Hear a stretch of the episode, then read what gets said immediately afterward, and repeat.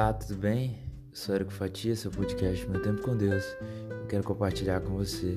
A palavra de Deus está em Mateus 6, verso 14, verso 15, que diz assim: Que se perdoardes aos homens as suas ofensas, também vosso Pai Celeste vos perdoará. Se, porém, não perdoardes aos homens as suas ofensas, tampouco vosso Pai vos perdoará as vossas ofensas. Hoje eu quero falar um pouquinho sobre o perdão. É, a gente só para para refletir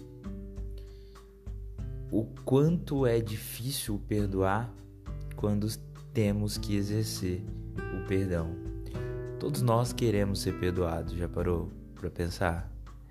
Quando você pisa no pé de alguém sem querer e instintivamente, por um ato educacional, você vira e fala: Me perdoe ou me desculpe. Você não queria ter constrangido, não queria ter causado um mal, incomodado alguém. E para tanto você fez aquele pedido. E nós temos esses pedidos na vida muitas vezes em situações banais, triviais, de esbarrões, por exemplo, a coisas muito mais graves, como por exemplo até mesmo o cometimento de um crime.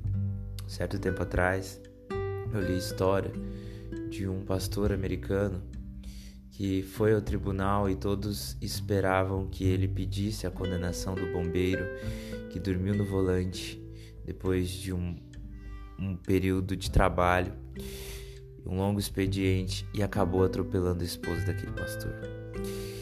E a cidade ficou em choque quando o pastor perdoou aquele bombeiro. Porque muitos não fariam naquele lugar. Porque o perdão, ele ele fala muitas vezes mais sobre aquele que perdoa do que sobre aquele que recebe.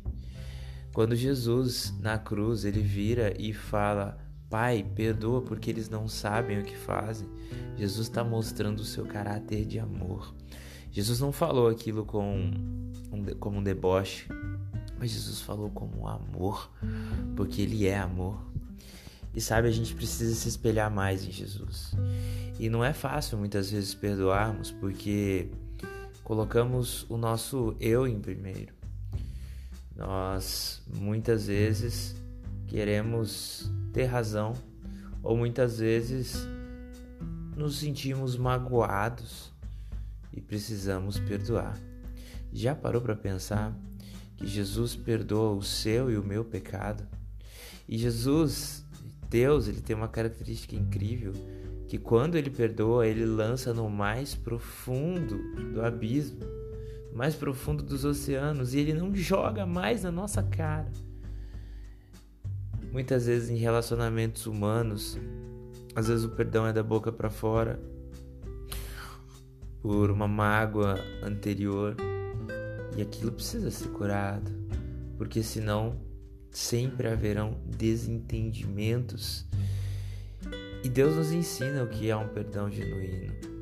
Ele nos ensina que nós precisamos perdoar, porque Ele nos perdoou primeiro. E Ele vai perdoar as nossas ofensas, continuará perdoando, se nós também perdoarmos. Nós precisamos aprender mais sobre o perdão de Deus.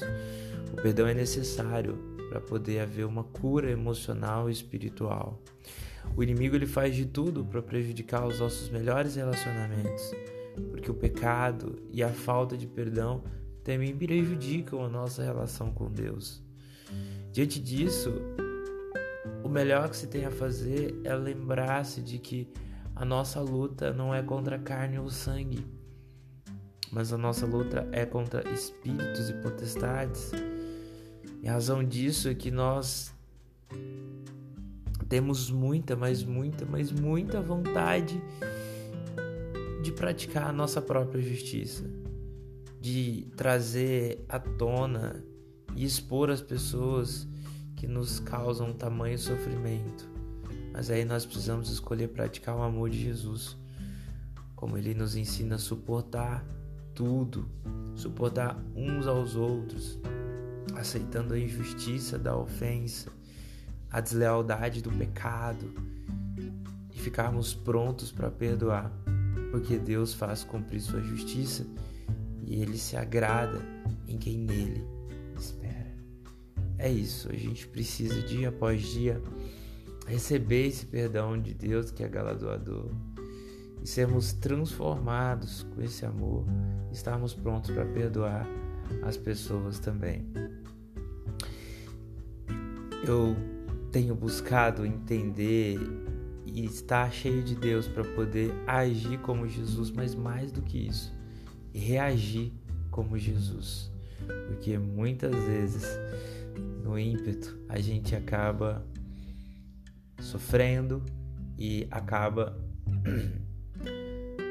perdendo o controle do amor, perdendo o controle da situação e muitas vezes a gente acaba sofrendo porque foi vítima. A gente precisa amar a Deus e entender que Ele nos perdoa, Ele nos enche de amor e por isso a gente também precisa perdoar. Que a gente possa pedir a Deus que Ele cuide do nosso coração.